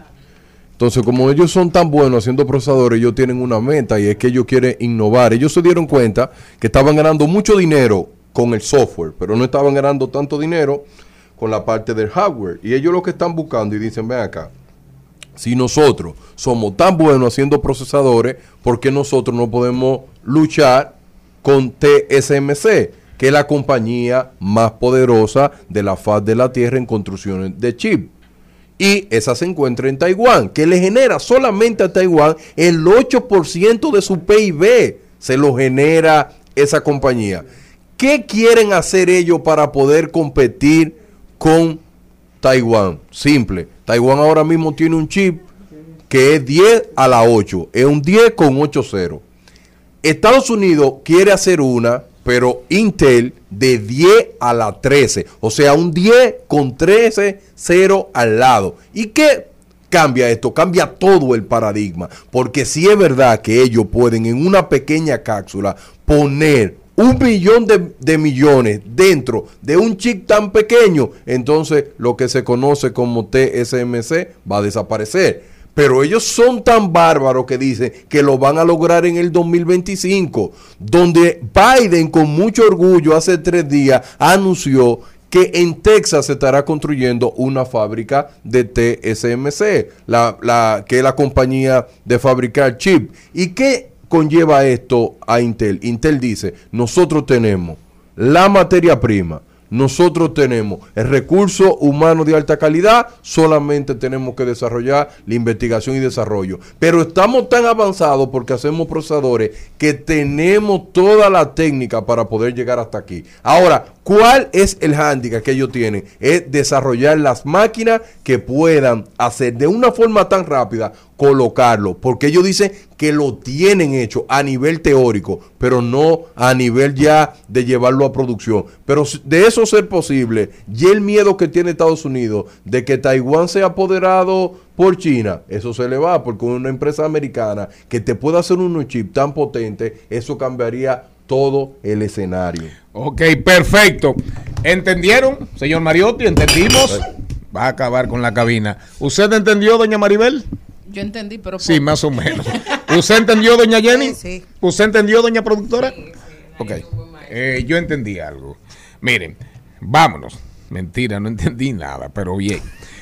Vámonos, vámonos, vámonos. El otro temita, señor Vargas. Eh, ¿Usted cree que se señor platane Vargas. lo que él dijo? Eh, no, no, pero él tiene, él tiene toda la razón. Una explicación muy, muy, muy para entenderla. ¿eh? Vamos a ver, sí, claro. Binance. Sí. Binance, Binance. Un problema con Binance. Hay un problema serio con Binance y dicen, las- aparecen las informaciones, Binance en el ojo del huracán. Crecen dudas sobre su estabilidad. Por otro lado, por otro lado, arrestan en Bahamas a Sam Backman, fundador de la empresa FTX. De acuerdo.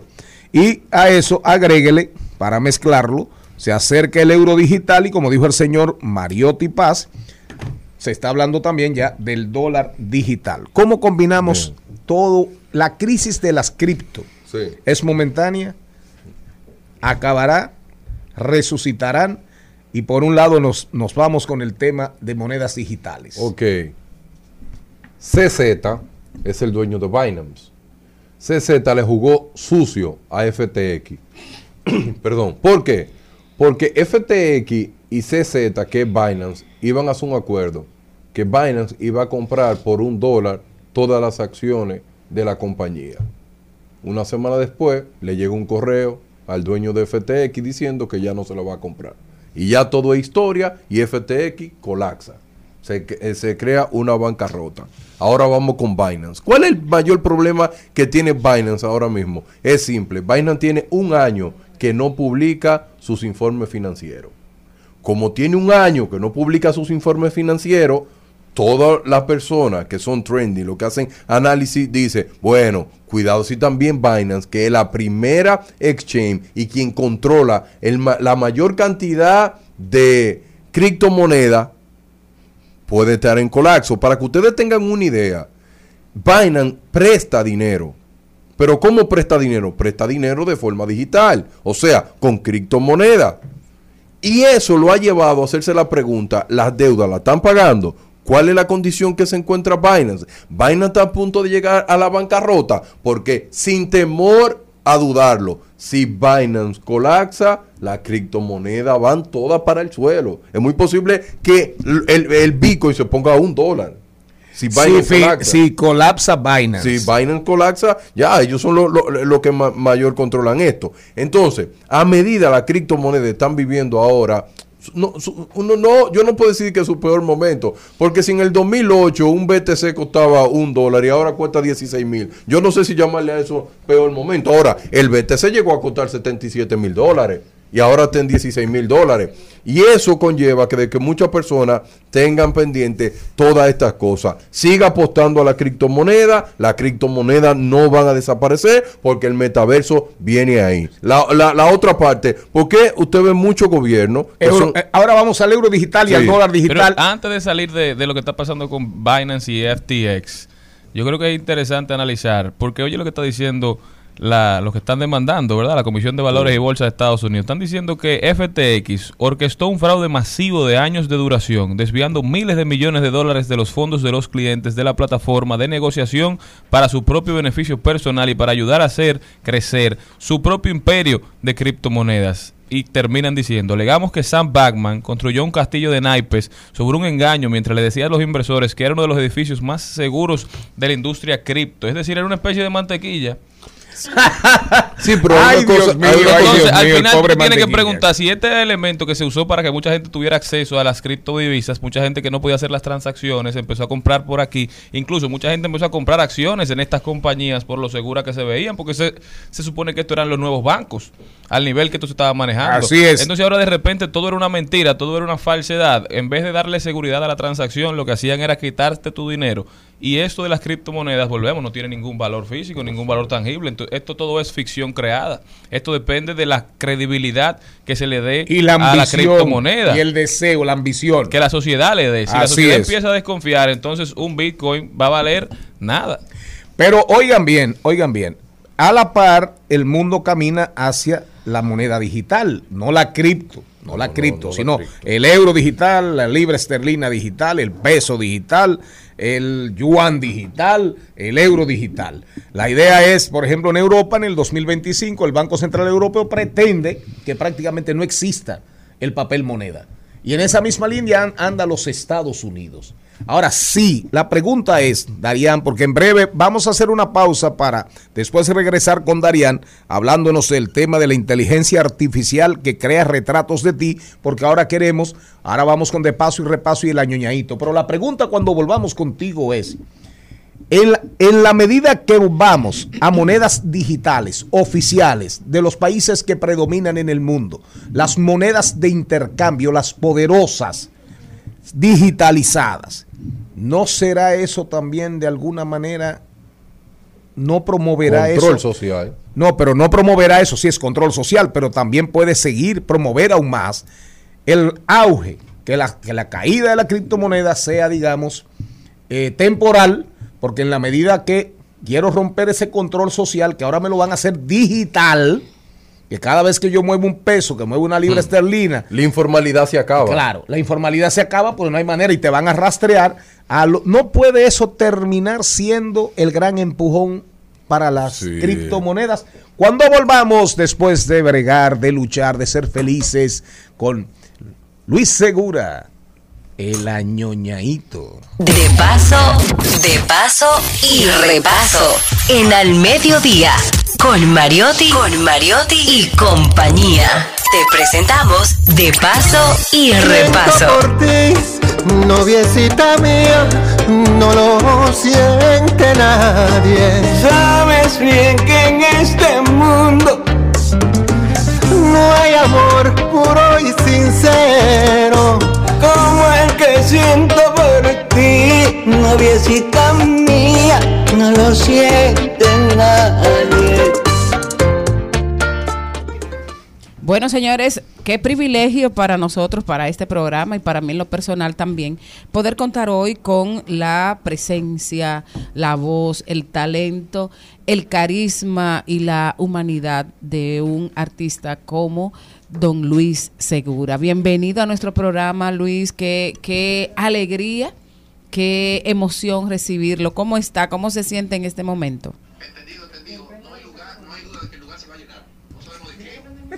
Eh, ¿Puede prender el micrófono, por favor? Y la cámara. Por eso Edward quería que...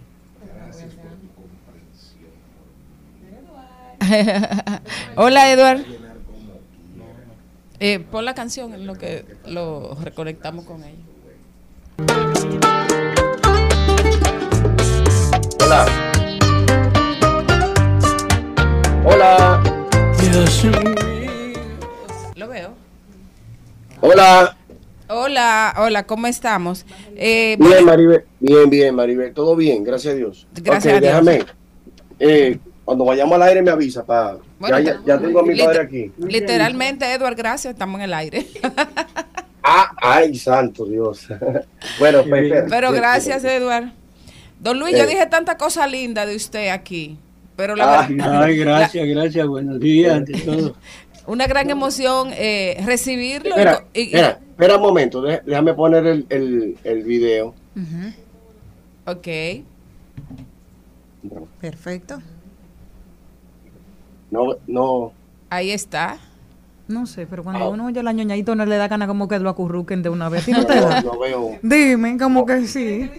Eso está bien, sí, Nos añoñamos todo con él. ¿Ustedes lo ven? Todavía no. No, no se ve, ¿no? Todavía no. Déjame Eh, pero pero el- el- no, podemos ir hablando en lo que tú bregas con la cámara. Eh, Luis, ¿cómo está, mi querido? Bien, gracias a Dios. Añoñadito siempre, como tú dices. Un momento de, de- de alegría ver y escuchar y tener la oportunidad de, de tener esa certeza de esa colaboración con Juan Luis Guerra. Me gustaría saber cómo se dio. Bueno, gracias a Dios Todopoderoso, pues eh, nos pusimos a hablar, a dialogar y él me dijo, le enseñé una corta canción, me dijo, me gusta esa. Muchachita linda. "Mete mano". Y gracias a Dios, pues se logró. ¿Ha estado usted trabajando una, un legado, eh, el papá de la bachata, su legado, una recopilación de todas sus canciones, de canciones escritas por usted, pero con colaboración con otros artistas, donde inclusive está Romeo, eh, Pavel, casi todo el que tiene que ver con, con el arte cantante está ahí y ahora está Juan Luis. ¿Qué- ¿Cuál es la intención de usted con esta con este trabajo y cuál ha sido la experiencia con los artistas dominicanos? Bueno, eh, la experiencia ha sido muy buena. Tú sabes que yo lo que busco cada día más que la bachata siga creciendo. Por eso tú sabes que la unión hace la fuerza. Y ese sueño lo tenía. eh, hacía mucho que quería que nos uniéramos para cantar, como están haciendo estos muchachos que están haciendo su colaboración con casi todo, pues digo, el papá no se puede quedar atrás. Eh, exactamente. ¿No se le ha ocurrido grabar con alguno de los reggaetoneros o de los demboceros de ahora? Y ya yo he grabado con dos, Con con, tres, Con secreto y con, Secreto, y con eh, este otro Va- muchacho, Vaquero. Vaqueró, y otro que le dicen Tangana, Ah, Zetangana, sí, el español. El español. el español. Ah, pero un, éxito. ¿Qué significa esta, especialmente las de Juan Luis? Y por yo cuando yo lo oí el título, yo pensaba que era como que usted le iba a hacer un homenaje a Juan Luis con sus canciones, pero resulta que es Juan Luis cantando sus canciones. ¿Por qué tiene ese título? Bueno, casi nosotros le estamos poniendo a todas las canciones. La de fulano, la de... Es decir, es el eslogan que tenemos para eso. Ah, ok, las que él eligió. Exacto. ¿Usted quedó complacido con esta con esta producción? Com- ¿Cómo, eh, cu- cuando usted la oyó por primera vez, qué usted sintió? Bueno, eh, tú sabes que mis canciones llegan al alma, llegan al corazón.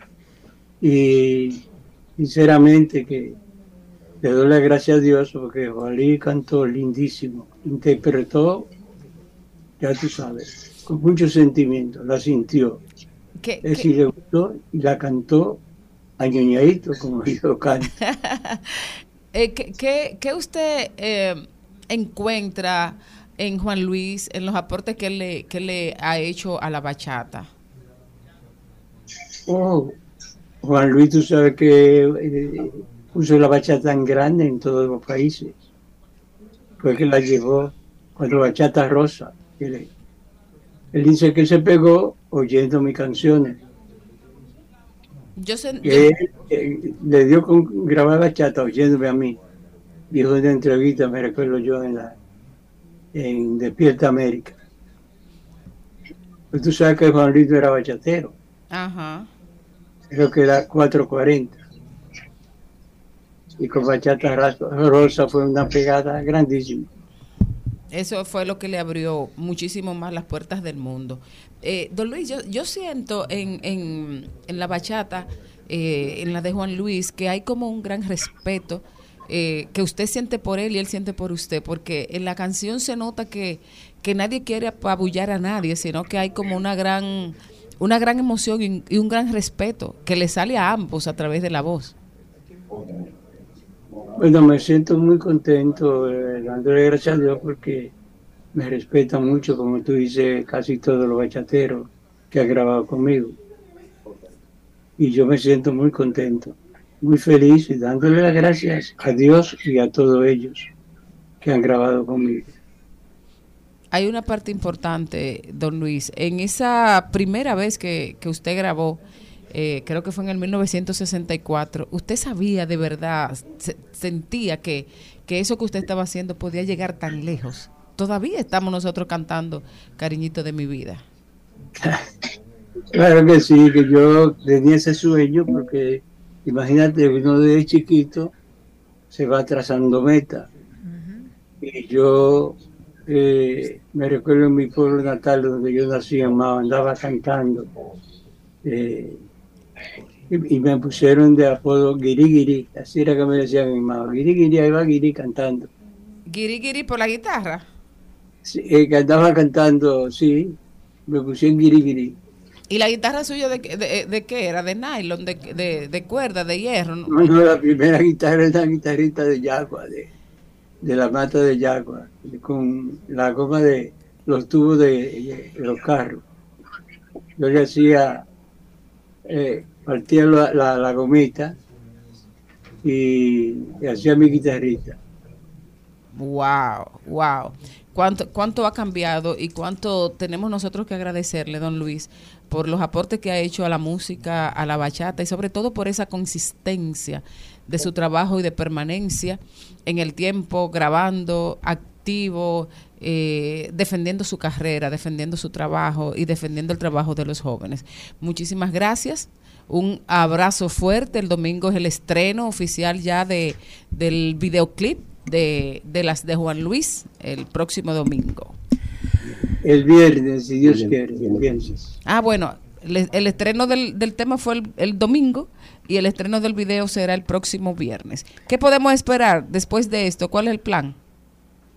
El plan, esperando que la gente lo acepte, le guste y que lo disfrute. Está bien como eh, cante el añoñadito, bien añoñadito y como cantó Juan Luis Guerra. Y le doy la gracia de corazón. Un abrazo grande y nosotros también le damos las gracias de corazón por estos minutos que nos ha regalado. Amén, igualmente. Bye. Sabes bien que en este mundo no hay amor puro y sincero. No hay amor puro y sincero como el que siento por ti. Noviecita mía, no lo siente nadie. Sabes bien que en este mundo no hay amor. Estás escuchando Al Mediodía con Mariotti y compañía. Seguimos, seguimos, seguimos con Al Mediodía, con Mariotti y compañía. En Al Mediodía con Mariotti, con Mariotti y compañía. Te presentamos Brecheo Digital. Brecheo Digital.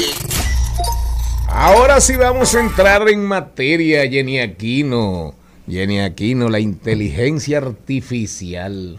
¿Usted sabe lo que es eso, Jenny Aquino? Inteligencia artificial. Claro. La suya es natural. Y también tengo artificial. Claro, También. pues tiene ¿y de neuronas. dónde? ¿Y de dónde usted En la el carro, saca? sí, en cosas que te pueden servir en el celular, que te dice, usted está por Ah. aquí. Usted anduvo por acá. ¿Quiere saber el recorrido que ha tenido caminando este mes? Todo es inteligencia artificial. ¿Que me está siguiendo? La verdad es que cuando uno leía, cuando uno oía hablar de Asimov, de Isaac. Asimov, que uno de los grandes promotores, autores, Futurista. sí, futuristas de la, de la ficción, del mundo, del futuro, ¿verdad? Porque ya Julio Verne, eh, Asimov eh, superó a Verne, a Julio Verne, y cuando uno, cuando uno se ponía, cuando uno se ponía a, a ver, a tratar de entrar un poquito en la literatura de, de George, de Wells, Sí. de Wells, de Wells, no de Orwell, no, no, sino de Wells. Eh, que más o menos también, Sí, uno, de, también. uno de los grandes futurista autores también. futuristas eh, del mundo ficción, del mundo ficcional y, y sin lugar a dudas posiblemente Wells haya sido el más influyente. eh, Asimov, mucha, mucho de la obra de Asimov fue llevada al cine, pero la de Wells también, la de Wells también. Entonces cuando uno entraba a esos mundos de estos dos genios futuristas, uno decía, bueno, ¿Y qué droga que usan? Eh, sí, sí, qué Claro. droga usan. Estos tigres andan por, por los techos, por, por- por los techos, por las paredes. Pero fíjense ustedes, llegar hoy, llegar hoy a este tema, oigan, los riesgos de usar la inteligencia artificial que crea retratos de ti. Yo le voy a dejar ese tema al señor Vargas y al señor Mariotti Paz. Bien, la sociedad dominicana y del mundo parece que ha asumido una aplicación que se llama Lensa AI. Lensa AI, adivinen esto, escuchen esto, el 90% de sus programadores principales son rusos y el 5% de sus programadores principales también son ucranianos. Al final del día, tú estás teniendo una compañía que se llama Prima Lab que le da la oportunidad a la persona de poder subir su foto y crear caricaturas. Y muchas personas dicen, no, pero también ellos tienen un sistema de pago por si tú quieres hacer la cosa eh, mucho, mucho más creatividad, más features, y eso te cuesta 3 dólares. Y yo veo que mucha gente está subiendo. Entro a la Deep Web. La Deep Web es la red oscura, la red de verdad, donde no hay límite, donde ahí tú puedes comprar niños, eh, droga, todo lo que tú quieras puedes comprar ahí. Tú entras a través de un navegador que se llama Tor, porque lo que crearon el Internet no querían que el Internet fuera controlado, porque el Internet que uno usa es un Internet controlado, no el Internet de verdad. Entonces, en esa red hay muchas páginas de venta de información y ya se están vendiendo dataset de tus patrones faciales. Y tú te preguntarás, no, pero ¿qué es lo que tú estás hablando, basura? Si tú tienes mucha cuenta en Facebook, si tú tienes mucha, uh, eh, mucha foto en Instagram, si yo quiero tomo la foto y la subo, ahí es que está el kit. ¿Quién sube la foto? La subes tú. Tú le estás dando todo el derecho a esa persona de hacer lo que quieran con esa fotografía. Tomarla de Facebook, tomarla de Instagram y para crear una inteligencia artificial con los patrones faciales es ilegal. Pero ellos lo están haciendo todo de una forma legal. Pero los datasets de tus patrones lo están vendiendo a quién? A aquella compañía que tienen cámara de reconocimiento de patrones faciales para vender solo a esos grandes países. ¿Y a dónde lleva todo esto? Esto a un dilema preciso. Yuval Noah Harari, en 21 lecciones del siglo XXI, dice que tus patrones faciales tu iris y tu huella dactilares son, van a ser tu cédula en el siglo XXI. Si esto va a ser tu cédula en el siglo XXI, ¿cómo es que tú confías tanto en una app que te invita a subir 20 fotos para crear eh, porque yo lo que creo que a la gente le gusta mucho es porque tú pareces un superhéroe.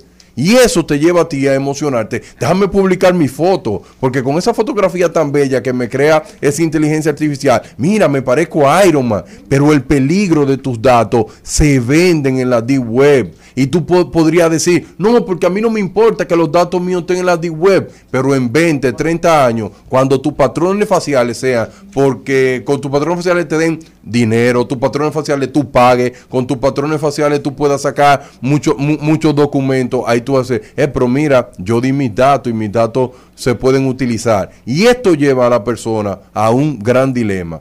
¿Quién le pone control a los datos para desarrollar inteligencia artificial? Solamente los más duros son los europeos. Pero en países como el nuestro, señor Mariotti Paz, nadie controla eso. A nadie le están diciendo ahora mismo en este país, tengan cuidado utilizando ese tipo de aplicación, porque sus datos se pueden comprometer. ¿Por qué? Porque todavía en República Dominicana no existe la cultura de la importancia de ese tipo de datos. Y tú ves la gente subiendo la foto a las redes sociales y dicen caí, pero ellos dicen caí porque pagaron los 3 dólares. No, caíste en la trampa mayor, que es ceder toda tu información y no solamente cederla, pagar para que la utilicen. Cuando usted le da a aceptar a los términos y condiciones, ahí usted está cediendo todos los derechos sobre esa fotografía. ¿Entiende? Ellos pueden vender esa fotografía, ellos pueden utilizarla en anuncios, ellos pueden sacarle dinero a esa fotografía, ellos pueden vender esos patrones de tu cara a empresas de ciberseguridad. Cualquier posibilidad está abierta con tu foto. O sea, tú le subes la foto para que te den 50, 100, 200 eh, artes editados con tu selfie. Y de ahí ellos pueden hacer lo que ellos quieran. Y además te ponen a pagar Así sobre todas las cosas. Y muchas personas tú, eh, me, me- me escriben en las redes sociales, pero tú estás hablando disparate, es una empresa seria, tú no ves que tú pagas. Y yo digo, ah, Oye. pero tú estás pagando, ¿tú sabes por qué? Tú estás pagando para que esa persona te pueden decir, mira, pero tú firmaste un contrato con nosotros. Pero en el contrato ellos dicen lo siguiente, que cuando ellos escanean tu rostro, ellos le eliminan en 24 horas. ¿Quién te garantiza y eso? tú fuiste remunerado ya entonces por esa transacción. Sí, ellos te mandan la foto con todo eso. Para que ustedes tengan una idea, al momento de hoy ha tenido 10 millones de descargas en el mundo entero. En el mundo entero. Hoy. Y eso están conllevando a que muchas personas dicen, no, porque eso no importa. Usted sabe qué está haciendo el app, que uno de los últimos anuncios, las personas están subiendo fotos desde bebé hasta ahí creciendo, con 2 años, 10 años, 15 años, 30 años. Imagínate una inteligencia artificial aprendiendo cómo fueron todos tus patrones de cambio de cara. ¿Cuánto cuesta eso? Ah, pues ya van a hacer la, la, la gente de robot, ¿verdad? No, y, y no tanto Eh, eso. Haciendo patrones para hacer la, la, la nueva gente. Así mismo, Y pero otra cosa de lo que la gente se está quejando en las redes sociales de que artistas están siendo robados de su trabajo. ¿Por qué? Porque ellos están alimentando la inteligencia artificial con arte que está creado en el, en el internet y con ese arte que se crean todos los diseños que te hacen un superhéroe, que te hacen eh, un ser futurista. Entonces, además de todo, le están robando el trabajo a muchísima gente para beneficiarse ellos solamente. Prisma Labs se llama Sí. la compañía, como decía Darían. Y por eso es que una- la gente no entiende esta parte. Ellos crearon una inteligencia artificial primero que aprendiera cómo hacer imágenes. ¿Verdad que sí? Pero ¿cómo ellos alimentaron? Se alimentaron del internet, de todas las imágenes de superhéroes. De todo lo que hacen en que el hay mundo, arte todo sin lo, tener lo que que arte, sin hizo. tener que ver quién lo hizo. Ok, ya te entrenada dice inteligencia artificial. Ahora yo necesitaba la, la mayor materia prima. Personas que subieran 20 fotos. ¿Y qué ha logrado eso? Que subiendo 20 fotos desde tu niñez a tu edad actual, crear una base de datos que para que ustedes tengan una idea, en la Deep Web ahora mismo, 100 rostros lo están vendiendo, 100 escaneos de rostro lo están vendiendo a un Bitcoin. Porque en la Deep Web no en se la paga- red, en la red de los Oscura. abismos, Así la es. red oscura, la red maldita, dígalo. Y no se paga Donde se trafica con todo. todo. tú todo, compras todo, órgano, arma, todo lo que tú quieras. Donde en la Deep Web no se paga con dinero, no con tarjeta de crédito directamente, no. Se, todo se hace a través de monedas virtuales. ¿Por qué? Porque no se pueden rastrear. Y eso lo que yo le digo a la persona, escúcheme mi mensaje final. Si usted no valora sus datos, es porque usted no entiende en qué era usted se encuentra. En el siglo XXI, su cédula, ¿verdad que sí? Sus datos personales como su IRI, su, eh, eh, su patrones digitales, su huella dactilares, esos datos son poderosísimos en esta era. Usted no abre su celular con su rostro. ¿Usted se imagina que alguien ya tenga su rostro a nivel escaneado que pueda utilizar para abrir cualquier cosa? No. Por favor. Darían, y algo que está preocupando mucho a la gente también, no solamente las fotos, porque te dicen, bueno, las fotos están en las redes sociales, pero como tú dices, la preocupación de esto es que de las redes sociales tienen que robárselas, hacer scrapping, pero aquí tú se la estás dando, se la estás donando. Pero también es el acceso a tu celular, a tus aplicaciones, porque en el momento que tú interactúas con esa aplicación, que tú la descargas, ya tú no sabes lo que tienen acceso. Si tú no tienes los settings de privacidad de tu celular bien establecidos, bien cerrados, ellos tienen acceso a tu ubicación, tienen acceso a patrones de comportamiento, quizás más fotos, al micrófono abierto. Es decir, tú tienes que utilizar cada aplicación para lo que se usa. Usted, usted lo hizo, Jenny, ya usted hizo su prueba, No. compró. No, no. ¿Compró? A mí no me, no me gustan esas modas. ¿Y usted, Maribel, compró? Imposible. Ah. Entonces, ¿qué usted iba a decir? Yo iba a decir que Ya le olvidó. Mire, eh, eh, eh, tremenda participación de Darían Vargas. En la próxima entrada suya esta semana, antes de irse de vacaciones, que sepa, eh, que, va entrar- que va a estar por Zoom eh, casi diario. Por Zoom casi diario, eso es importante. Y recuerden que esta, esta intervención es una, es una cortesía de Data Telling. Data Telling, la historia que cuenta tu data. En la próxima intervención suya, espero que hablemos de la chat GPT. Bueno, peligrosa Que esa. también para que hablemos de esa, porque también es inteligencia artificial. Esa tiene que ver con el idioma, generadora con de hablar. texto. Oiga, oigan esto, Ah. oigan esto. En su próxima intervención quiero que hablemos. Hoy hablamos de cuál? De Lensa AI. Que esa es el retrato de ti mismo. Donde tú le subes tus fotos personales y ellos te crean avatar. Y próximamente, en el, el jueves, vamos a hablar de, in- de chat GPT. Esa es sobre creaciones de texto. De Se textos. alimentó del internet completo, no le pidió permiso a nadie. Tú le das un tema y ella lo desarrolla. Es decir, que ya tenemos la inteligencia artificial desarrollada como aplicaciones. inclusive, Mario, Oigan bien. eso va también para, la, para la, la- las redacciones de los periódicos. Para que sepa. También, todo eso. así, es, Así es. Oigan bien, hace un año, señor Mariotti Paz, se celebra el primer aniversario de la muerte de Alejá, de Vicente. Digo, se celebra, no, para, cumple, se conmemora, perdón, sí, sí, perdón. Se conmemora un año de la muerte de Vicente Fernández. De Vicente Fernández, eh, la, su esposa, su familia abrió su rancho allá en Guadalajara para que la gente entrara Gratis. es, no, no, eh, ahí no se cobra, No se porque cobra, eh, oh. ese rancho siempre fue muy abierto y fue abierto a la comunidad a- y hoy parecía es un festival de música en, un- en homenaje a Vicente Fernández, habló su viuda y dijo por qué lo abría, que de hecho siempre estuvo abierto y mucha gente iba a visitar el rancho, a conocer el rancho. Vicente Fernández, eh, sin dudas, para mí el más grande artista que ha parido México en el siglo XX y en el siglo XXI. Fíjese usted que para uno decir eso, para yo decir eso, cuando está de por medio Pedro Infante, por ejemplo, la cosa, eh, la cosa es grande. Cuando está de por medio Javier Solís, que tuvo una vida corta, pero digamos, en este caso conmemoremos, pero también celebremos la vida. Celebremos la vida de este formidable artista con una canción y cuando retornemos, dominicanos por el mundo con Julieta Rodríguez, actriz y productora de cine. Te miré, estabas tan bonita, tan sensual. Te imaginé ajena y me hizo mal. Ay, ay, amor. Ay, ay, qué dolor. Qué tarde comprendí. Esto es Dominicanos por el Mundo en Al Mediodía con Mariotti y compañía. A continuación, Dominicanos por el Mundo. Está con nosotros Julieta Rodríguez, ella es actriz y productora de cine. Ella es dominicana, pero reside en Puerto Rico y recientemente ganó un premio Emmy junto a su esposa, junto a su esposo Ari Manuel por un documental que hicieron juntos. Julieta, bienvenida. Hola, ¿qué tal? Eh, muchas gracias por la oportunidad de verla compartir con ustedes. Muchas gracias. Aquí estoy con el director Ari Maniel Cruz.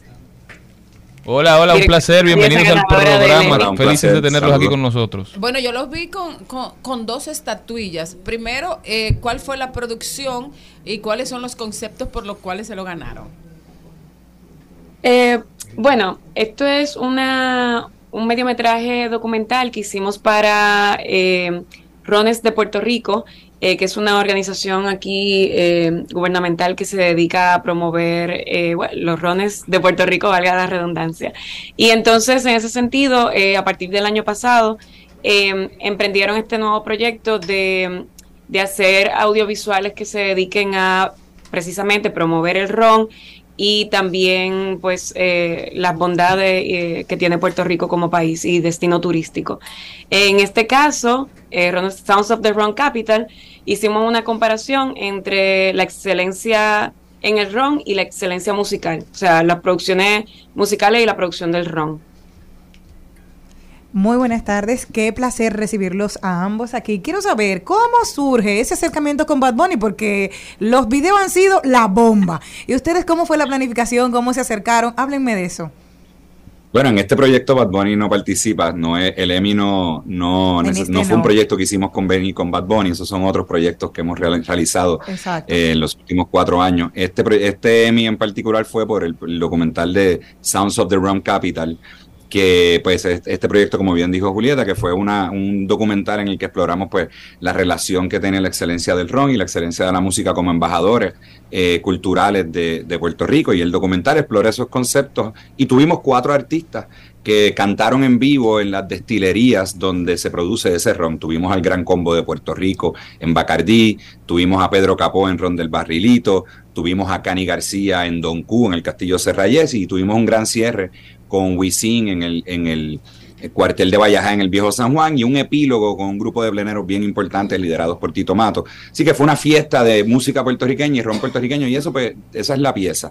Con Bad Bunny hemos hecho un montón de otras cosas bien maravillosas que, que- Que fueron, que comenzaron también en el 2000, bueno, en el 2020 no, yo, conmigo. yo empecé en el 18. sí. Sí, y yo trabajando directamente con Benito eh, fue a partir del 2021, exacto. Eh, trabajando para La Masa, que es la compañía que brinda algunos servicios para Bad Bunny, para Benito. Ay, Dios mío. Pero, Julietica, la, la hija natural de, de aquí de la República Dominicana e hija adoptiva de nuestra provincia, Monteplata, donde grabaste tu primera película, nosotros no sabíamos de verdad que ya tú eras una dominicana por el mundo. ¿Desde cuándo eh, vives en Puerto Rico? Eh, ¿Cómo has sido recibida allá? Y, y, bueno, ya vemos los frutos.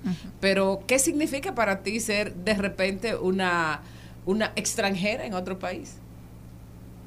Eh, bueno, te cuento. Yo, yo creo que Puerto Rico eh, y República Dominicana son, son hermanos, pero a unos niveles, yo, yo siento bien poco la diferencia entre un país y el otro. Me siento como en casa, este es mi segundo hogar y, y Puerto Rico la verdad que me ha acogido con mucho cariño, mucho amor y mucho respeto y me ha dado un espacio no solamente eh, ¿verdad? En, la familia, sino eh, como a nivel profesional, eh, tengo un espacio eh, ya aquí en Puerto Rico y eso me hace sentir bastante bien y me hace sentir como en casa. Este, me mudé aquí en el 2021, a principios del 2021, eh, pero teníamos, estábamos yendo y viniendo de República Dominicana desde el 2020. Y entonces, amor, hay amor en mi ciudad. ¿Se casaron ustedes? Sí, me secuestraron. no, pero, pero sí, nos casamos en el 2021 y decidimos venir a Puerto Rico por un rato. Eh, y aquí hemos desarrollado eh, algunas piezas audiovisuales, dentro de las cuales está eh, la pieza de Benito, de Bad Bunny, con Mario Casa, eh, dos eh, openings para los conciertos de Benito de, de P, P fucking R y, y ahora Rones, Sounds of the Ron Capital para Rones de Puerto Rico. La, una parte que nos interesa muchísimo eh, contigo, que eres una, una de uno, uno de nuestros tesoros como actriz. Dentro del Claro. ámbito de tu trabajo en Puerto Rico, ¿está hacer películas? ¿Has tenido ya la experiencia o tienes algo ya en carpeta?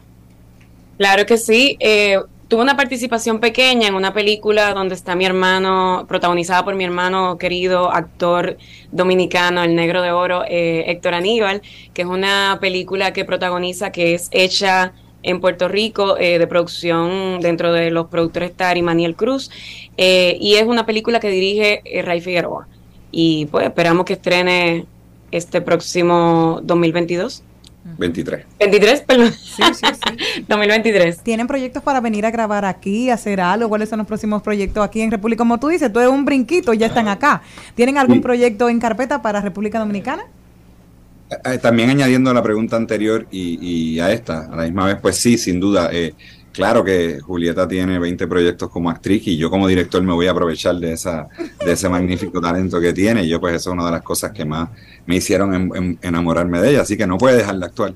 Así que eh, tenemos dos, dos películas que estamos desarrollando, tanto para rodar en Puerto Rico y República Dominicana, ambas o una de las porque la integración es absoluta, así que eh, lo que le convenga a la historia, pues será lo que vamos a llevar a cabo, pero sí la intención es que el trabajo se mantenga siendo tanto en la historia como en la producción un poco lo que es nuestra vida, que es esa unificación de nuestros países, esa búsqueda de la identidad caribeña, tanto en nuestras islas, ¿verdad? De todas, de, de todo el Caribe, como también en la diáspora, porque tanto dominicanos y puertorriqueños compartimos la ciudad de Nueva York, compartimos a la Florida, nuestra diáspora comparte de la misma manera y Puerto Rico es un país que se comparte entre dominicanos y puertorriqueños, o sea que la, la, la relación es absoluta y así debe ser representada en nuestro trabajo, así que sí, por ahí vienen muchas películas y vienen muchos inventos por ahí entre nosotros y otro colectivo que se une, que siempre trabaja con uno, porque el cine es un ejercicio colectivo, ¿verdad?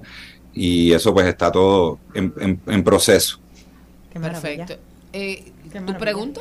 No, ya yo se le hice que cuando, cuando vienen para acá, eso fue el proyecto que ellos estaban diciendo que tienen en carpeta 20 y que van a seguir trabajando. O sea, que- Pero vamos, nosotros estamos Acá- yendo y viniendo todo el tiempo. Acabamos de estrenar Jupía, que es acá- recién salió de las salas de cine, que la estrenamos para Halloween, para celebrar Halloween.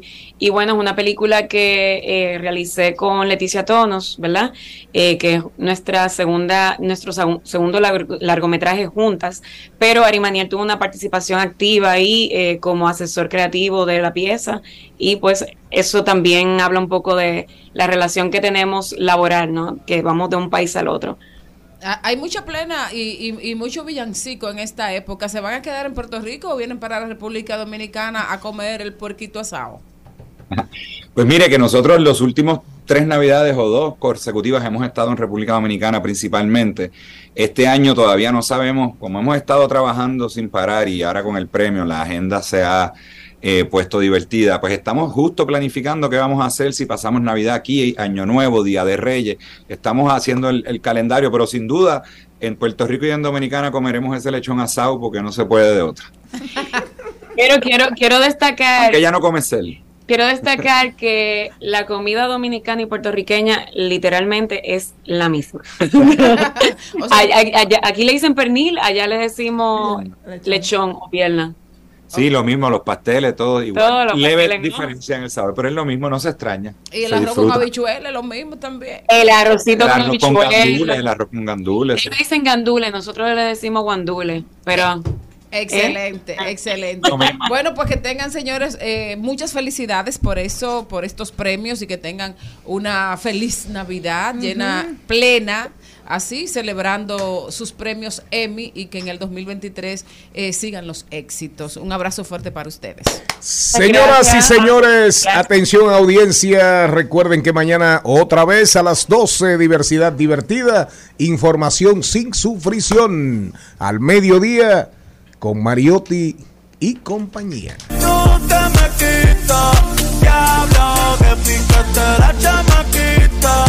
El corazón lo puse en la neverita, dice que este verano se queda solita, pero nunca sola, sola. Amores vienen y van como la sola. Tú lo que eres una abusadora, pa' buscarte una cerveza y beber cora, ya,